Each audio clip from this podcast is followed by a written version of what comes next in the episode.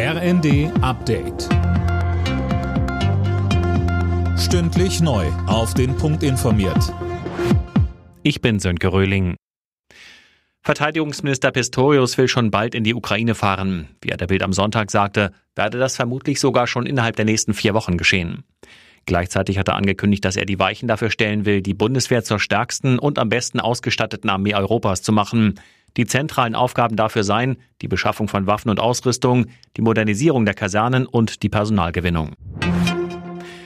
Immer mehr Rentner rutschen in die Grundsicherung. Innerhalb eines Jahres ist die Zahl der Betroffenen um fast 70.000 auf rund 650.000 gestiegen. Linken Fraktionschef Bartsch sagte dem Redaktionsnetzwerk Deutschland, es brauche einen Rentengipfel im Kanzleramt und Preisbremsen für Lebensmittel und Energie.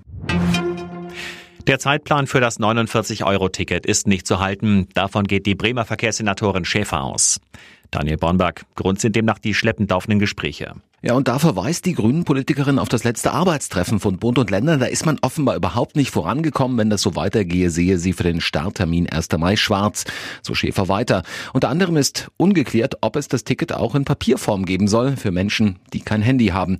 Sie kritisiert vor allem Bundesverkehrsminister Wissing, der bremse den Prozess ständig aus und kritisiere dann die Bundesländer, so könne das nicht weitergehen. In der Fußball-Bundesliga hat Werder Bremen eine krachende Niederlage kassiert. In Köln ging Werder mit 1 zu 7 unter. Wolfsburg 6 zu 0 gegen Freiburg war genauso deutlich. Außerdem gewann Bochum gegen Hertha BSC mit 3 zu 1. Schalke verlor in Frankfurt 0 zu 3. Union Berlin bezwang Hoffenheim mit 3 zu 1 und Stuttgart und Mainz trennten sich 1 zu 1. Fünfter Sieg im fünften Spiel. Bei der Handball-WM hat das deutsche Team vorzeitig das Ticket fürs Viertelfinale gelöst. Gegen die Niederlande gewann die DHB-Auswahl mit 33 zu 26. Im letzten Hauptrundenspiel geht's am Montag gegen Norwegen. Alle Nachrichten auf rnd.de